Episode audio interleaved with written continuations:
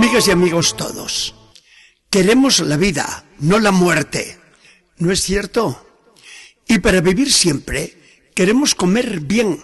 Buscamos alimentos nutritivos, manjares que no contengan gérmenes venenosos, como aquella fruta del paraíso, sino otros que nos aseguren una existencia inacabable.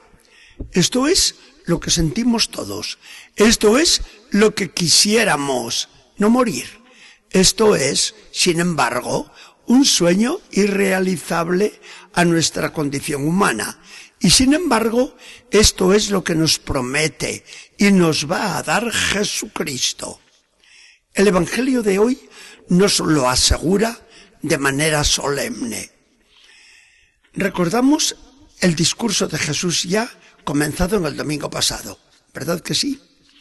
Jesús ahora da un paso adelante en su discusión con los judíos de la sinagoga de Cafarnaum y les dice, ¿el maná pan del cielo? No, el verdadero pan del cielo soy yo. La discusión debió desarrollarse en momentos diversos, pues vemos ahora a los judíos discutir entre sí. Pero, ¿cómo este Jesús puede decir que Él es pan bajado del cielo? ¿Que no es acaso el hijo de José? Es que no conocemos bien a su padre y a su madre. Por lo mismo, ¿cómo puede decir que es pan bajado del cielo? Jesús se entera de estos comentarios sobre su persona y les contesta, no murmuren entre ustedes de esa manera. Al hablar así, dan a entender que mi Padre no los atrae hacia mí, porque nadie viene a mí si mi Padre no lo atrae. Venía a decirles con estas palabras, deben responder a la llamada de Dios si me quieren entender. Y les añade lo que va a salir continuamente en este discurso de Jesús. Y al que venga a mí, yo lo resucitaré en el último día. Vuelve Jesús a hablar del Padre. Yo no hablo sino lo que he oído a mi Padre. Al Padre no lo ha visto nadie, sino solo aquel que viene de Dios. Los judíos no podían o no querían entender que Jesús se proclamaba hijo de Dios. Y sigue diciendo Jesús, les digo con seguridad, quien cree tiene la vida eterna. Jesús se declara hijo de Dios, el regalo que Dios hace al mundo, un regalo que Jesús lo compara con el pan, comido el cual ya no se muere. Yo soy el pan de la vida. Sus antepasados comieron el pan del maná en el desierto y sin embargo murieron. Este es el otro pan que ahora Dios manda al mundo para que quien lo coma no muera. Jesús es un pan que los creyentes comen por la fe. Pero ahora Jesús da el paso decisivo en este discurso y lanza la tremenda afirmación. Yo soy el pan vivo bajado del cielo. Quien coma de este pan vivirá eternamente, y el pan que yo daré es mi carne para la vida del mundo.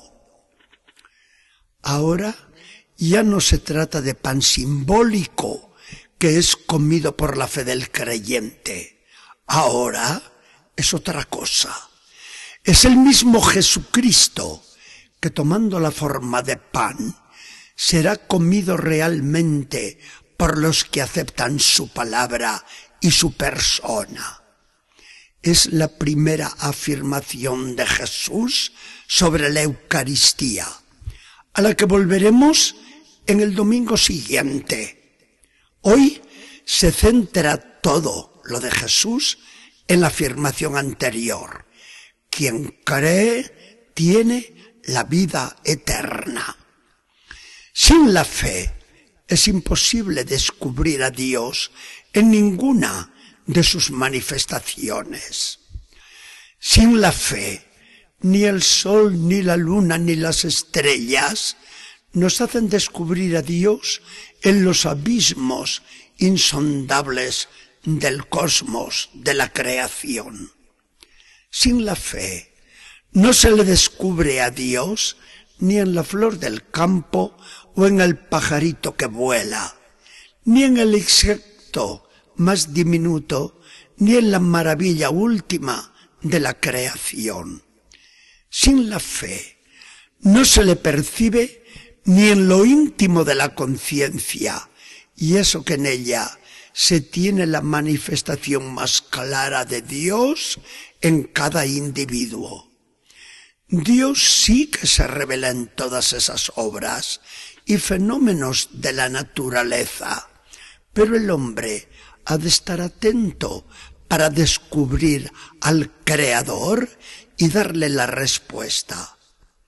Sin la fe es imposible agradar a Dios, ya que el justo vive de la fe y la fe le llega a decir a Dios tres cosas.